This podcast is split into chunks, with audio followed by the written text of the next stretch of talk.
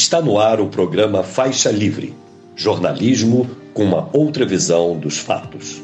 Olá, bom dia. Bom dia a você que nos acompanha nesta quarta-feira, 3 de janeiro do ano de 2024, para mais uma edição do programa Faixa Livre.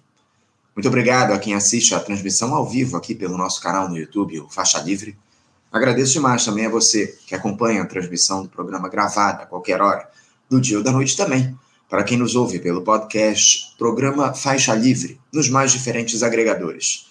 Faixa Livre é produzido e apresentado por este que vos fala, auxiliado por Isaac de Assis e pela jornalista Ana Gouveia. Neste segundo programa do ano, seguiremos aqui trazendo as perspectivas aí dos nossos comentaristas para 2024, tratando dos temas que ficaram pendentes também do final do ano passado, de 2023. Vamos começar, como de costume, daqui a pouquinho, falando sobre política nacional, porque o presidente Lula sancionou ontem o orçamento da União, mas acabou vetando o calendário de liberação das tais emendas impositivas a deputados e senadores, algo que poderia causar rusgas aí com o Congresso. Vamos ver se os parlamentares vão derrubar esse veto, já que em ano eleitoral essas emendas liberadas aí, dessa vez em volume recorde, são importantíssimas para os anseios dessa turma. Aliás, como é que deve se dar a relação do presidente da República com o Congresso Nacional, depois de um ano onde o Lula foi praticamente refém do senhor Arthur Lira, para tratar desse, tratar desse tema e analisar também a política no nosso continente. Vamos receber daqui a pouquinho o jornalista e professor de Relações Internacionais da Universidade Federal do ABC, Gilberto Maringoni. Hoje também é dia de repercutir um assunto que não conseguimos analisar aí no fim do ano, que foi a aprovação do plano diretor aqui do município do Rio de Janeiro, ele que define as regras para o planejamento urbano pelos próximos 10 anos. Houve muita polêmica aí nessa discussão que se arrastou durante meses. E o médico e vereador pelo PSOL aqui no Rio de Janeiro, Paulo Pinheiro, vai nos dizer se o texto que saiu da Câmara dos, da Câmara dos Vereadores atende aos anseios da população e da cidade em si. Se o ordenamento urbano terá mudanças significativas, enfim, já já aqui no programa a gente vai tratar desse tema. O debate sobre os assuntos da política internacional também passa pela edição desta quarta-feira. Em um papo com o professor de Relações Internacionais da Universidade do Estado do Rio de Janeiro, UERJ, e também da Fundação Getúlio Vargas, a FGV, Paulo Velasco, analisando a situação na Argentina, na Venezuela, falando do conflito em Gaza, a derrota que Benjamin Netanyahu sofreu lá em Israel, comentando também o cenário na Coreia do Sul, essa crise migratória nos Estados Unidos, enfim, vamos fazer um apanhado dos assuntos mais importantes dos últimos tempos para o Paulo analisar aqui para a gente te deixar bem informado. Por fim, mas não menos importante, vamos falar sobre a sanção também pelo presidente Lula do projeto apelidado de PL do Veneno, aquele que flexibiliza a legislação para o uso de agrotóxicos no país. O petista barrou algumas proposições do texto aprovado pelo Congresso e o geógrafo e professor da Universidade Estadual do Norte Fluminense, a UENF, Marcos Pedlovski, vai nos dizer aqui se esses vetos do Lula são suficientes para oferecer garantias ao povo brasileiro, que é o principal afetado por esse PL do veneno. Enfim, uma entrevista fundamental para fechar o programa de hoje. Aliás, não dá para você perder a edição desta quarta-feira do Faixa Livre.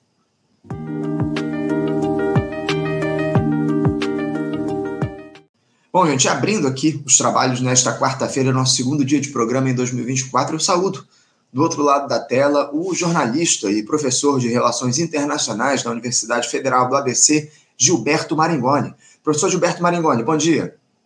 Muito bom dia, Anderson. Bom dia a quem está nos assistindo, a comunidade aqui que assiste a Faixa Livre. Feliz ano novo para todo mundo, né? Esperança de sempre.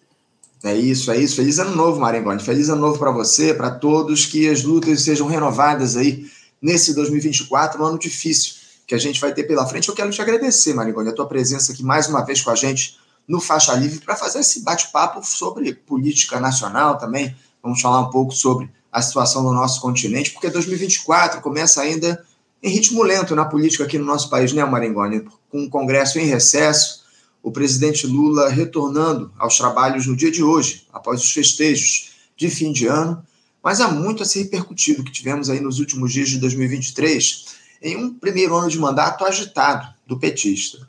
o chefe do executivo teve de atuar, o Maringoni, de maneira muito firme para tentar desfazer os desmandos do bolsonarismo, enfrentando um Congresso para lá de conservador, com alguns avanços né, em relação ao que tínhamos até então, em especial na economia, mas ao, mais ao custo, Maringoni, do atendimento quase que integral das, dos interesses aí da alta burguesia do nosso país. Aliás, o orçamento da União é o retrato perfeito, talvez, aí do poder que deputados e senadores conquistaram ao longo dos últimos anos, com o maior dispêndio em emendas impositivas da história. 53 milhões de reais, bilhões de reais. Enfim, antes da gente falar de uma maneira um pouco mais aprofundada dessa relação entre o executivo e o legislativo, Maringoni, eu queria saber das suas expectativas aí para o 2024 nesse cenário político nacional esse que é um ano fundamental, como eu dizia aí, de eleições municipais, onde a esquerda precisa trabalhar forte para evitar um avanço ainda maior da extrema-direita. Fala um pouquinho, Maringoni, sobre as suas expectativas para esse ano, por favor. Será um, um período mais fácil ou mais difícil para essa grande aliança que comanda o país? Olha, Anderson, é uma questão intrincada, porque eu não sou dado a fazer previsões, né? ninguém aqui tem o dom da premonição o que a gente pode tentar conseguir é ver em cima das, da situação de forças, do balanço de forças que a gente teve no ano passado, quais podem ser as tendências nesse ano. O ano passado foi, de fato, um ano bastante difícil, em que o governo conseguiu se colocar de pé, equilibrar a situação, ao mesmo tempo em que recua em várias das, das suas próprias promessas de campanha. Ou seja, ele concilia com um leque de forças conservadoras em toda a linha para tentar seguir governando. E o presidente Lula consegue fazer isso por um motivo essencial. Ele conseguiu fazer com que o país tivesse um crescimento bastante razoável no, durante o ano de 2023. Eu digo razoável, mas é um crescimento, dada a, a, a, a série histórica ou seja, o crescimento dos anos anteriores, desde o segundo governo Dilma, desde 2015, é um crescimento bastante significativo. É um crescimento de 3% ao ano. Se a gente pensar que a Dilma, no seu segundo mandato, é, fez um projeto político e econômico que derrubou a economia em, em oito pontos negativos, ou seja, a gente chegou a 2016 com um decrescimento de oito pontos, e a gente teve altas do PIB medíocres nos governos Temer e Bolsonaro, é um tento Lula conseguir esse 3%. Por que, que ele consegue isso? Porque ele negocia, ainda antes de tomar posse, no final de 2022, a chamada PEC da transição.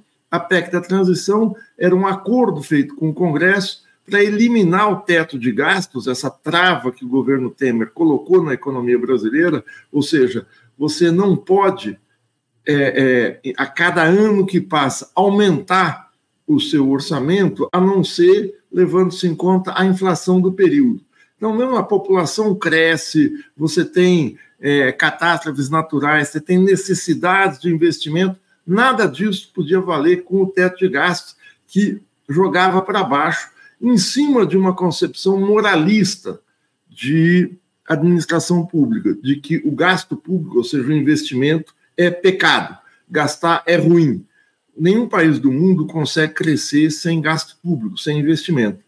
Mas nessa negociação em que se abre mão do teto de gastos, o presidente consegue uma proposta de emenda constitucional que joga na economia quase 150 bilhões de reais e livra momentaneamente o país dessa, desse impedimento do, do, do gasto público, o que faz com que haja um, um investimento de quase 9% do PIB por parte do governo federal.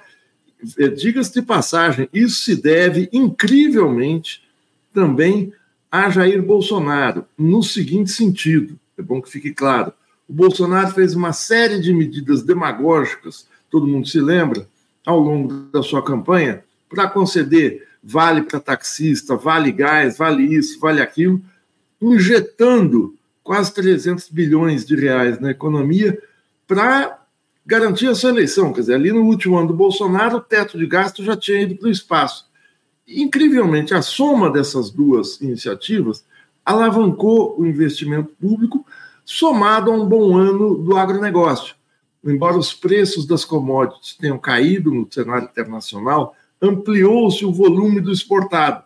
Então, a gente teve um ano em que a inflação ficou baixa, em que houve reajuste para funcionalismo público, os 600 reais, o reajuste do Bolsa Família, mais 150 por filho, uma série de investimentos públicos, que é, um aumento do salário mínimo, que são o oposto do que vem depois. O que é que vem depois? Vem um novo teto de gastos, limitando o investimento, limitando a, a possibilidade de crescimento, que é o teto de gastos do Haddad, que é chamado pelo nome pomposo de novo arcabouço fiscal.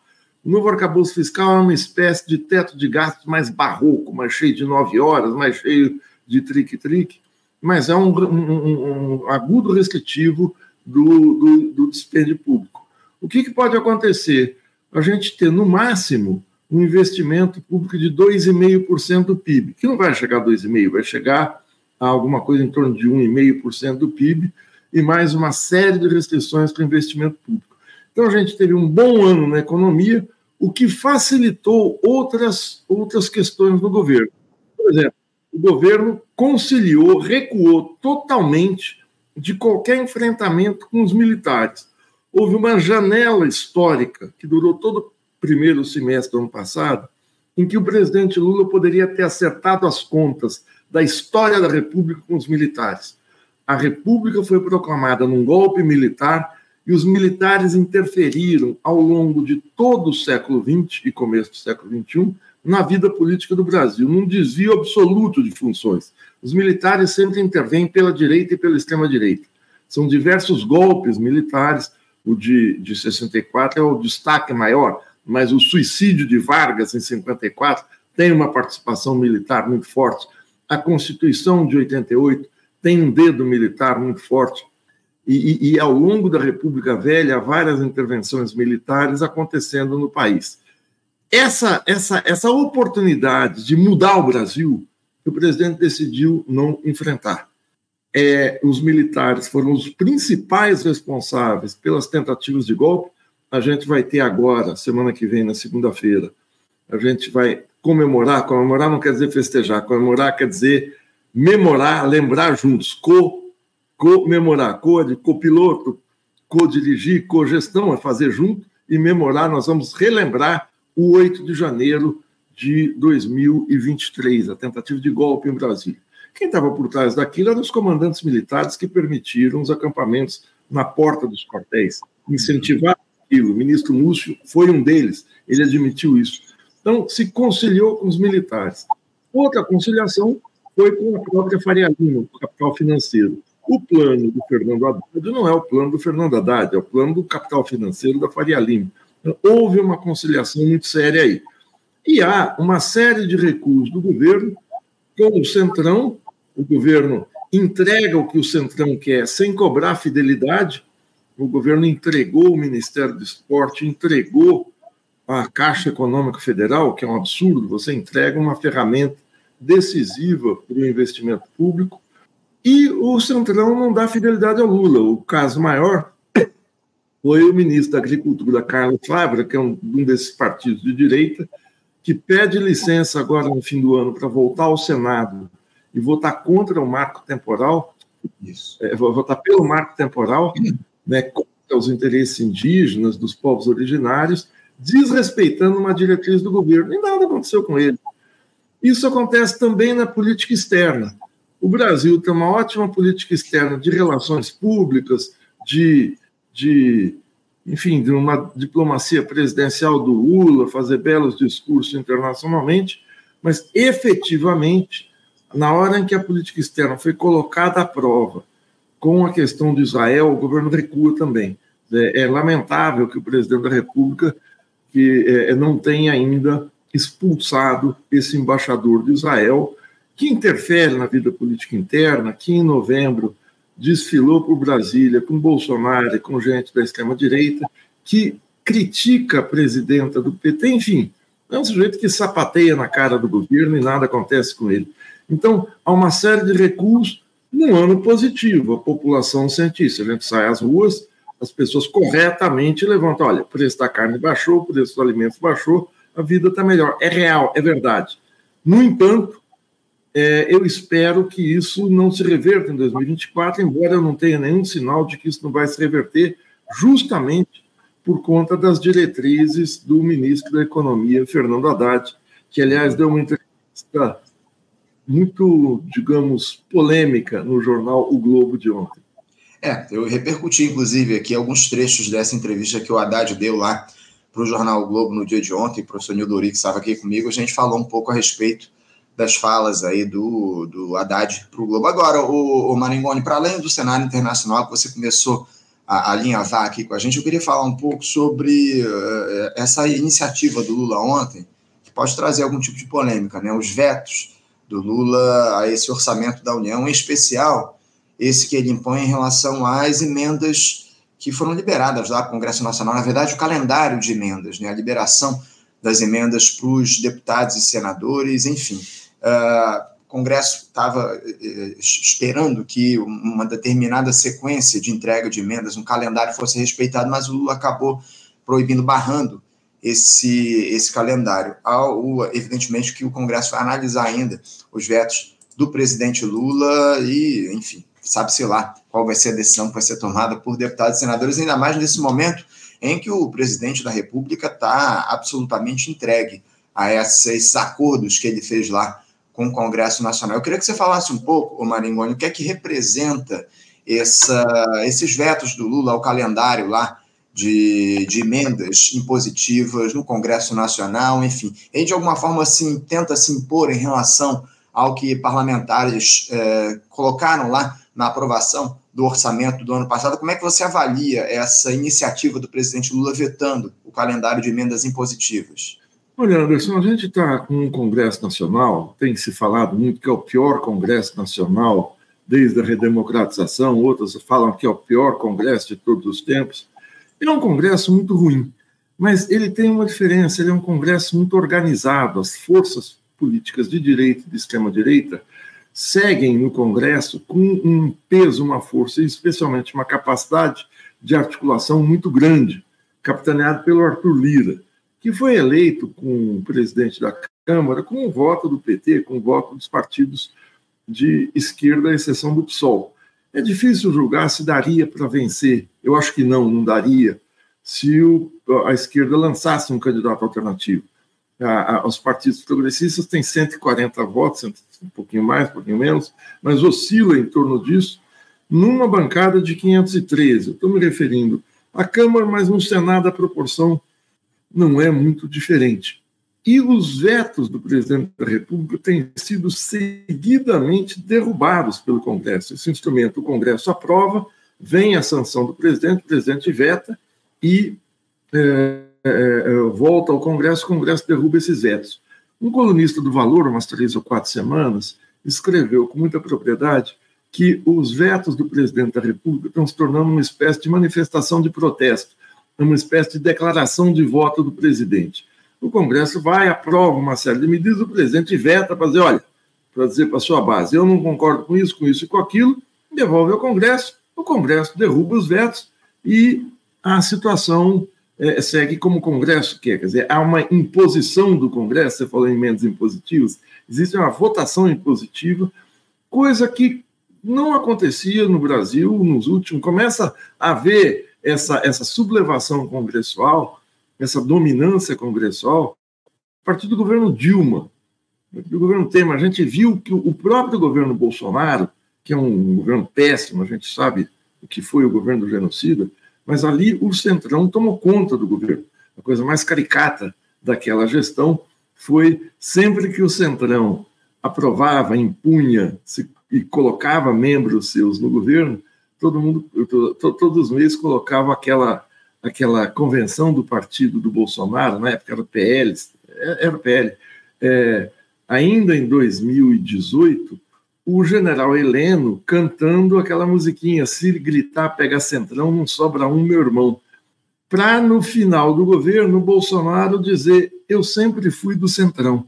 Né? Então, o centrão se impôs sobre o governo Bolsonaro, o centrão se impõe sobre o governo Lula. Então a gente tem, não é só que existe um, um parlamentarismo é, é, é, explícito aí, mas existe uma orientação de governo que não deixa margem a a, a, a saída nenhuma. Se nós pensarmos que o governo, na sua política parlamentar, está preso pelo Centrão, na sua política monetária, está preso pela independência do Banco Central e tem o Ministério da Fazenda capturado pela Faria Lima, sem contar, como eu disse, o Ministério da Defesa, que é o ministério que os militares sambam e fazem o que querem. Mas é um governo manietado. Existe muito pouca margem de manobra para o presidente Lula agir. Muito também porque ele se deixou enredar por essa situação. Agora, claro, você está no dia a dia da gestão, eu não vou aqui posar de grande conselheiro, falar, ah, devia ser assim, não devia ser assim. Não, é uma situação muito difícil, de fato, não é uma situação fácil. É, e essa questão das emendas impositivas, é muito difícil que isso consiga se manter. O presidente Lula vetou também aquela, aquela cláusula medieval que estão chamando, uma emenda do, se não me engano, do Eduardo Bolsonaro, que veta, vedava o uso de, de, de, de, orçamento público né, para educação sexual, para questões de, de, costumes e tal, para ensino nas escolas de costume, para a questão de para a realização de cirurgias, é, mesmo em caso de estupro tal, de aborto nos hospitais públicos. Então é muito difícil os vetos se manterem. O que era um instrumento democrático, ou seja, o presidente eleito tem o direito de vetar, porque ele é um outro poder soberano, e é o poder principal, é o poder que foi eleito com uma pessoa, um voto no país, agora virou uma declaração de voto do presidente. Eu acho que está uma situação bastante complicada com o Congresso Nacional. Agora, o presidente não enfrentou, não veio a público fazer, falar nada disso. Ao contrário, de, por exemplo, claro que as situações são diferentes, a gente sempre compara, mas ressaltando são diferentes. O Gustavo Petro, na Colômbia, que numa votação em junho, na criação de um sistema público de saúde à semelhança do SUS, vários partidos que tinham assento no gabinete de ministros do governo colombiano votaram contra o governo, o Pedro não teve dúvidas, deu uma limpada no ministério, tirou todo mundo, ele tem menos de 20% do ministério, do, da bancada do Congresso hoje, do total dos, dos, dos parlamentares, e o que ele fez? Ele foi para a rua denunciar isso. E ele consegue se manter aos trancos e barrancos, indo, apelando ao povo, e possivelmente vai conseguir aprovar essa proposta de constituição de um sistema único de saúde, justamente por conta dessa mobilização popular. Vamos falar, a Colômbia é diferente. Sim, a Colômbia é diferente. É muito pior que o Brasil. A Colômbia é um país em que os paramilitares, em que a violência política, o assassinato de, de políticos, dá o tom há pelo menos 70 anos, ou pelo menos desde o final dos anos 40. Então, o Gustavo Petro enfrenta numa situação pior. É diferente? É diferente. Mas aqui não tem nenhum tipo de resistência maior ou de apelo à opinião pública. O presidente da República às vezes reclama: ah, o povo precisa se mobilizar, mas até agora não houve nenhum chamamento ao povo para se mobilizar em cima de alguma proposta mais decisiva. Volto a repetir: o primeiro ano foi um ano muito bom para a população. Não sei se isso se repete em 2024.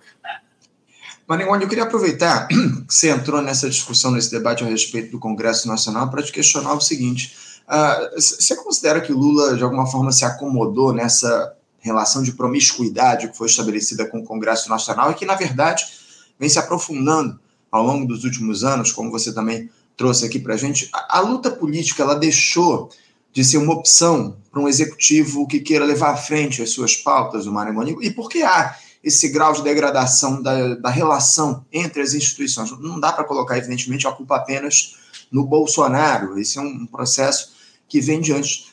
Dá para dizer que houve uma acomodação do Lula diante dessa dita correlação de forças que está colocada? Olha, Anderson, você está falando, você usou duas vezes a palavra acomodação, eu fico aqui pensando é, tem uma, uma, carga moral, a gente fala, o Lula se acomodou, né, como se o Lula tivesse é, é, relaxado nessa, nessa relação. Eu, eu não diria acomodou, mas ele conciliou, um pouco, é um pouco diferente, porque a conciliação é, é, é, é um gesto ativo, quer dizer, é, eu, eu, eu, me acomodar é eu, eu, ficar passivo e deixar o, o bonde passar. Acho que o Lula não fez isso, acho que o Lula negociou sempre com o Congresso, mas a diretriz dele é de conciliar com o Congresso. De outra forma, ele não teria a articulação política que ele tem no Congresso composta por, por gente de baixíssima qualificação. Né?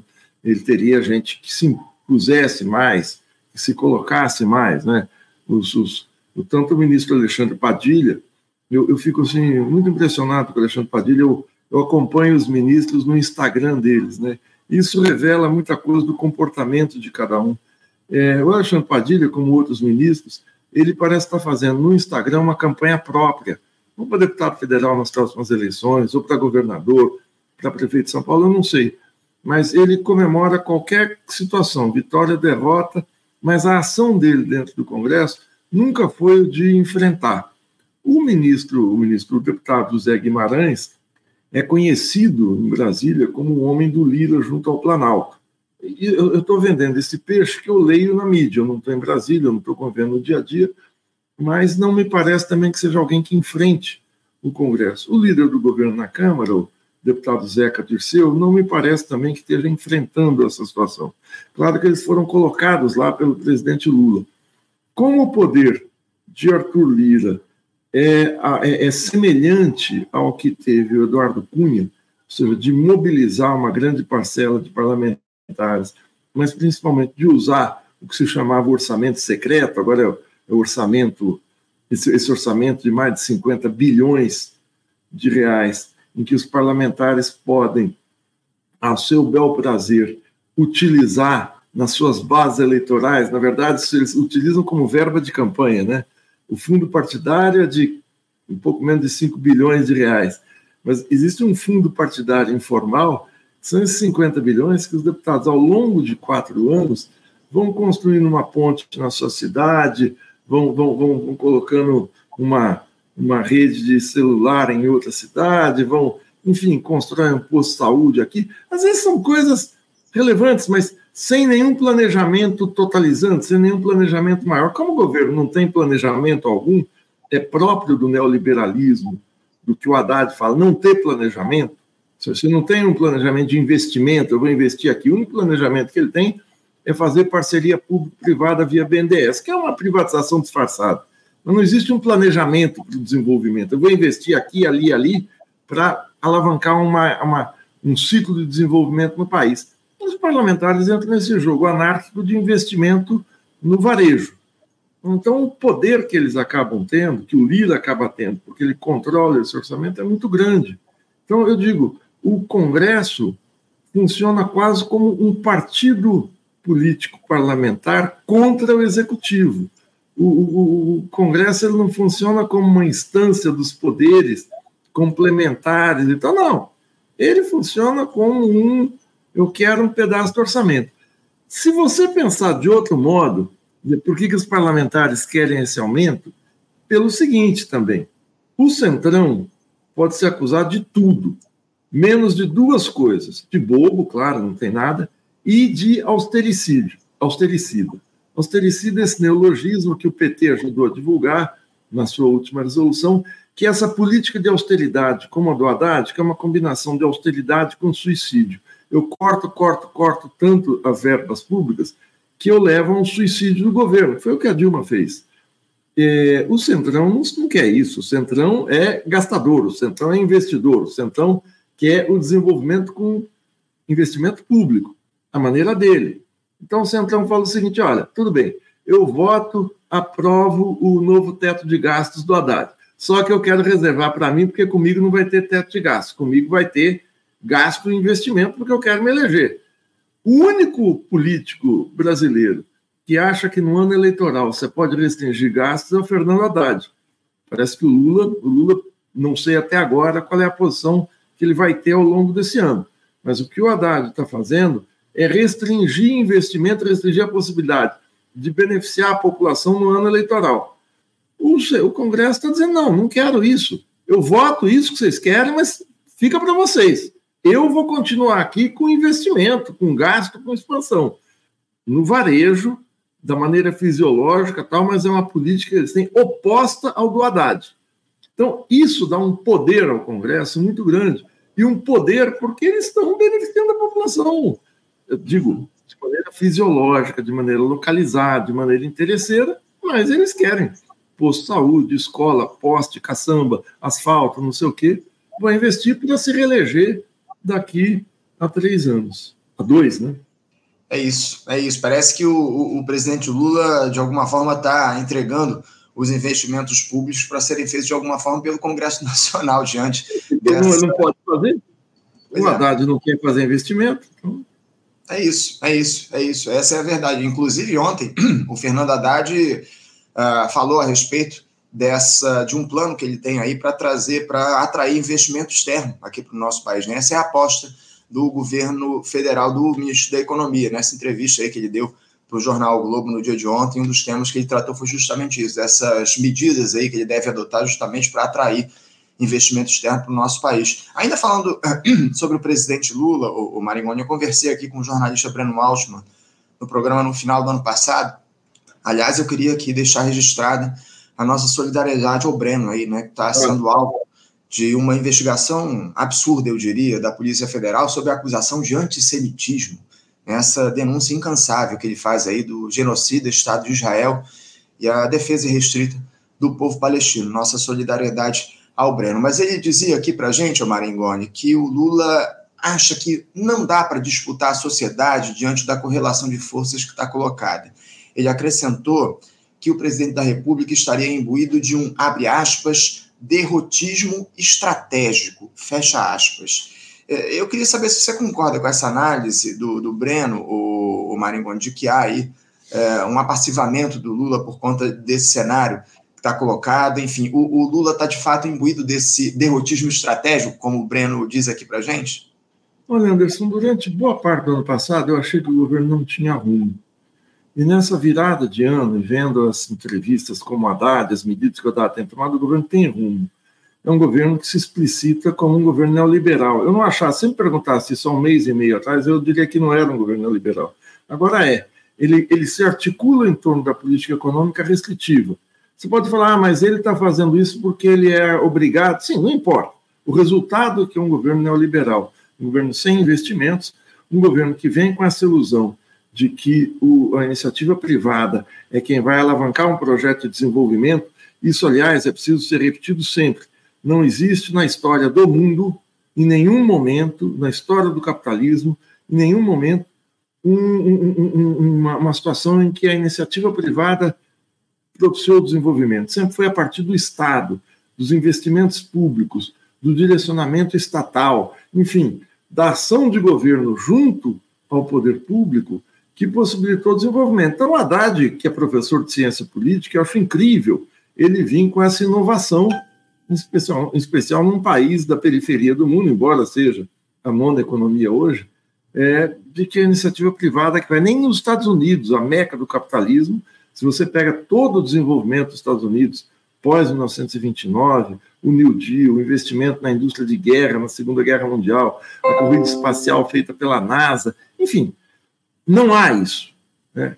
Então, existe. Você falou acomodação, eu fico aqui pensando passividade. Eu, eu tenho dúvida em usar essas, esses termos passividade e acomodação. Mas o presidente Lula se conformou de fato. Eu estou aqui, talvez esteja fazendo um jogo de palavras, mas eu estou resistindo a achar que o presidente Lula se tornou passivo. Ele é um, um político muito ativo, conhecido por isso. Mas na ação governamental há um recuo constante. Há um recuo constante e o presidente é, é, reafirma algo que o André Sim já falou lá atrás. O lulismo não pretende fazer nenhuma transformação social. Se a gente olhar para trás, o legado do governo Lula nunca foi de transformação social. Foi de fazer políticas governamentais focadas, aumento do salário mínimo, que é muito importante, Bolsa Família, que é muito importante, Minha Casa Minha Vida, mas o governo Lula não tem nada como uma CLT, como criar uma Petrobras, como criar uma Vale do Rio Doce não existe uma ação transformadora do governo Lula, como, por exemplo, foram os governos Getúlio, que não eram um governo de esquerda, ao contrário. Né?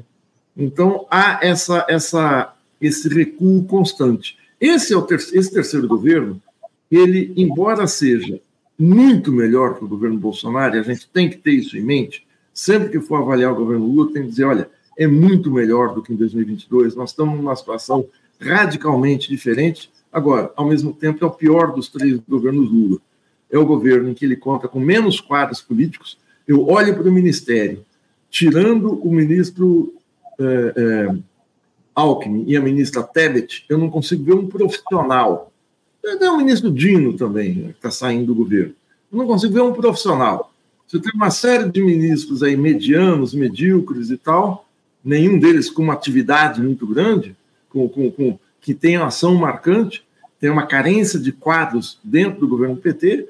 Tem o Haddad, que é um homem hoje, se transformou, embora não tenha origem nisso, que faz o que o mercado financeiro quer. Então, de fato, é uma oportunidade perdida de transformação. Embora é muito melhor a gente ter, a gente não teria outra alternativa a não ser o Lula. Ainda bem que nós temos o Lula, ainda bem que a gente tem alguém com essa sensibilidade política. Por isso eu resisto em dizer que seja passividade, mas que é um recuo em cima de recuo, isso é verdade. Eu, eu digo, talvez eu não esteja na resultante falando algo muito diferente do que você coloca mas eu acho que a, a perspectiva do Lula não é ser passivo, embora o governo esteja paralisado nessas questões políticas. Por último, por último, esse termo correlação de forças. Desde o primeiro mandato, o PT usa esse negócio, ah, não vou fazer isso porque a correlação de forças não permite. Correlação de forças, isso e aquilo. Parece que correlação de forças é um dado da realidade, né? É um dado como o seguinte: ah, o céu está escuro, o céu está claro, vai chover, vai fazer sol que está fora da minha, da minha possibilidade de, de intervenção. Não, a correlação de forças, o fato de a eleição do Lula é uma interferência numa correlação de forças reacionária em 2022. Houve uma mudança de correlação de forças. Então, o governo pode agir para mudar a correlação de forças. Quando de antemão você se exime de colocar o pé na porta, como no caso dos militares, é, você não é que não, o problema é a correlação de força, o problema é a sua inação, o problema é o seu recuo, o problema é a sua pusilanimidade em enfrentar a situação. Não houve nenhum enfrentamento com a Faria Lima, não houve nenhum enfrentamento com os militares. Há sim, no caso de Israel, eu posso dizer, na política externa, uma passividade, aí sim, existe uma passividade que desmente uma política externa que, tirando o Fernando Henrique, sempre foi uma política externa muito pragmática no Brasil, de, de defender os interesses nacionais. O recuo na política externa mereceria uma entrevista à parte. Eu acho que o governo começou bem com a política externa e termina mal, não termina bem. Termina com uma política externa que, diante de uma bola dividida, recua. Ô, ô Maringoni, é, para a gente encerrar aqui o nosso papo, eu queria falar um pouquinho a respeito da situação, como é que é a situação na Argentina, a Argentina que teve aí o Javier Milei tomando posse há pouco menos de um mês, tomando medidas aí para lá de questionáveis, enfim. Você acha que esse ambiente que tem sido criado lá na Argentina, uh, com o Milei tentando a todo custo se impor, é, tentando desgastar a sociedade, estabelecer lá um projeto autoritário de governo. Você acha que esse ambiente uh, pode, de alguma forma, influenciar o cenário da política aqui no nosso país? E eu queria também que você falasse um pouco sobre como é que você tem visto essas primeiras iniciativas do presidente da Argentina, Javier Milei, em relação a esses decretos aí que ele implementou aí para lá de é, que, que precisam ser criticados acima de tudo, ao que tudo indica, inclusive o judiciário deve barrar boa parte dessas medidas aí que o Milley uh, implementou a partir desses decretos, enfim, como é que você observa essas ações do Milley lá na Argentina com menos de um mês de mandato e como é que isso pode influenciar o cenário político aqui no nosso país? Bom, é, Anderson, a gente tem que ver o seguinte: a Argentina é hoje o grande laboratório desse fascismo neoliberal no mundo. É, grande laboratório pelo seguinte: não é por, o PIB argentino não é um PIB mundialmente muito significativo. A Argentina deve ser aí o trigésimo pouco, estou falando de cabeça aqui, mas é, é, o PIB argentino é um pouco menor que o PIB do estado de São Paulo. Não é isso que importa. O Chile, nos anos 70 e 80, foi o grande laboratório mundial das políticas neoliberais, sendo um país pequeno. Por quê? Porque o Milley ele é um Bolsonaro é, é, é, ao cubo, a quarta potência. Né? Ele, ele é um Bolsonaro multiplicado. Ele faz uma tática de governo do ponto de vista dele, do ponto de vista do poder, extremamente acertada, extremamente ousada.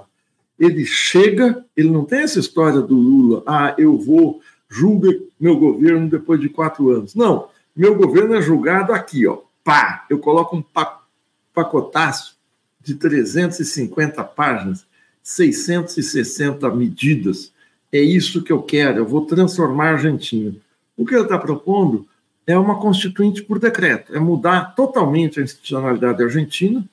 Ele, ele diz que vai mudar os últimos 100 anos de história argentina, então ele não quer alterar o que foi feito pelos governos dos Kirchner, do Nestor Kirchner em 2003, a partir de 2003, do governo Cristino, do governo Alberto Fernandes. Ele não quer mudar o que foi o governo Perón de 1945 a 55. Ele quer mudar desde 1920, quando a Argentina era a quinta potência do mundo. E ele joga de uma vez só. Ele faz algo que, que na história, quem fez uma coisa desse tipo foi o presidente Roosevelt, que era um presidente democrata nos Estados Unidos, que quando toma posse em 1933, ele, ele, ele apresenta, no primeiro discurso, de, de logo depois da, na, na, da posse, discurso ao Congresso, mais de 100 medidas a serem aprovadas pelo Congresso para alavancar a economia. Nenhuma delas era restritiva à democracia. Ao contrário, eram investimentos, fundos de investimentos, construção de infraestrutura, obras, enfim, com grande efeito eh, que se chama multiplicador, que tinha um grande impacto para viabilizar o crescimento do país, que estava imerso numa crise muito grande. Não, o Milley faz 600 e poucas medidas restritivas à liberdade, mas é, e liberalizando totalmente a economia, acabando com subsídios, acabando com leis trabalhistas, é, é, é, deixando os preços de energia, transportes, alimentos é, liberados, acaba com qualquer tipo de mediação estatal entre inquilinos e, e proprietários de imóveis, e faz medidas repressivas muito pesadas, proibindo reuniões, manifestações públicas, etc, etc. O que ele apresenta é o que se chama em política de um programa máximo. Eu quero isso aqui, 600 medidas. É bem possível que dessas 600, 15 ou 20 sejam medidas realmente importantes. E grande parte delas seja farofa, sejam farofa. Ou seja, mudança dos hábitos, das vestimentas dos juízes nas câmaras, medidas de procedimento que não têm tanta importância, mas que fazem volume para impressionar. E, ele, ele, ele apresenta ao Congresso, mas elas já estão em vigor. Então, a venda das estatais, ele já pode vender estatal hoje. Ele já pode é, é, é, medidas, algumas medidas irreversíveis, demissão de funcionários públicos, ele pode botar na rua quanto quiser. Acaba na prática com a estabilidade. E mesmo que haja essa, essa, essa história da gente confiar muito no judiciário, eu sempre tenho o pé atrás. Eu não sou otimista em relação à Argentina. Muita gente fala: olha, as, as pesquisas já estão mostrando que o Milei está caindo.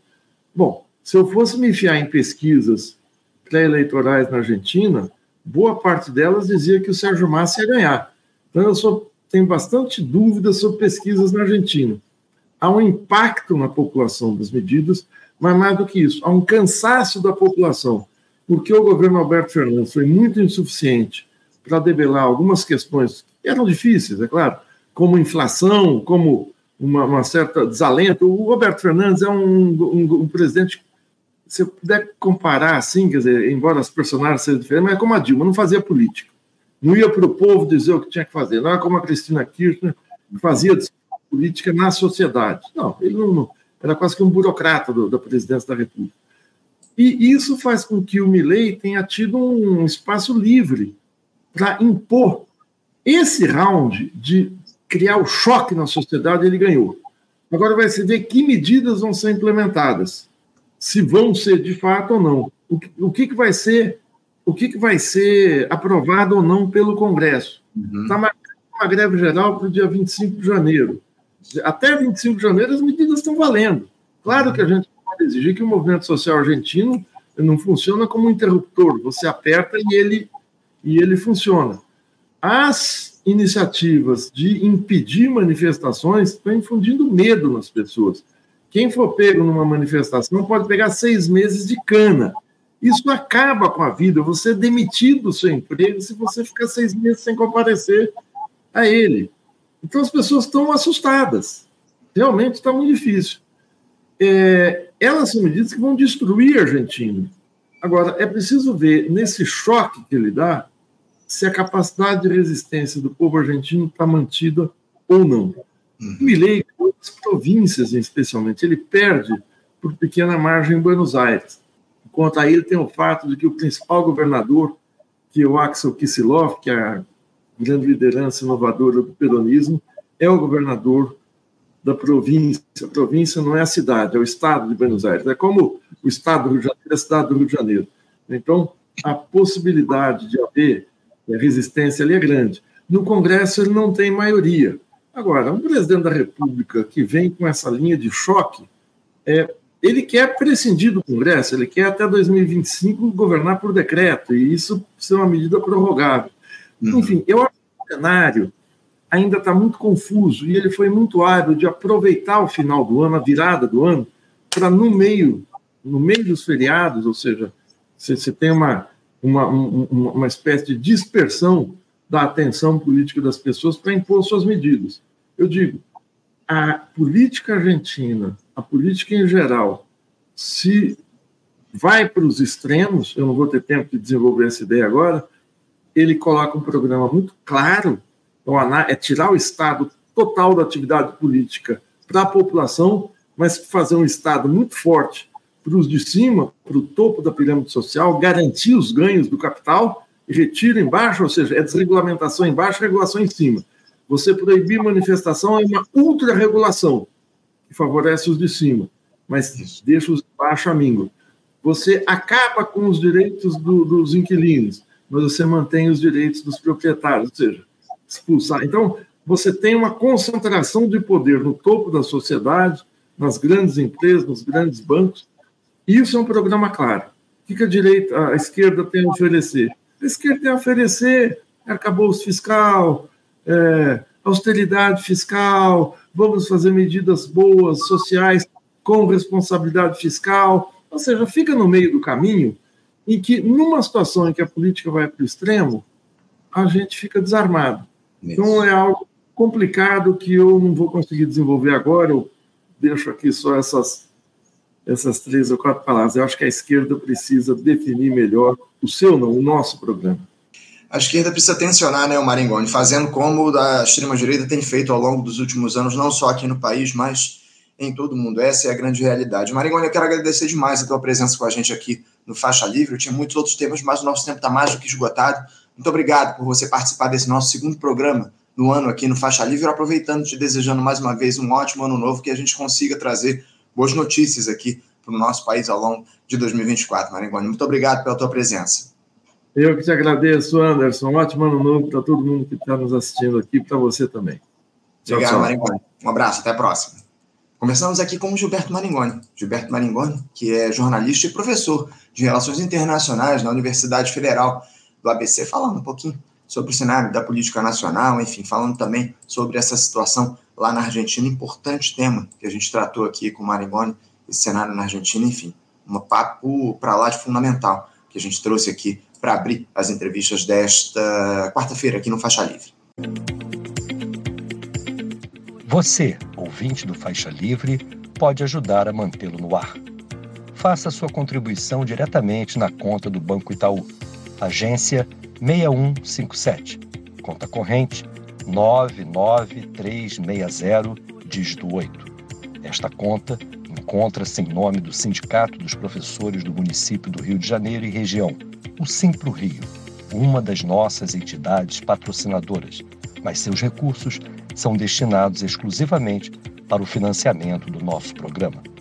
Você pode fazer sua doação de qualquer valor, utilizando também a nossa chave Pix que é ouvinte@programafaixalivre.com.br. Sua contribuição é fundamental para a manutenção desta trincheira progressista no ar.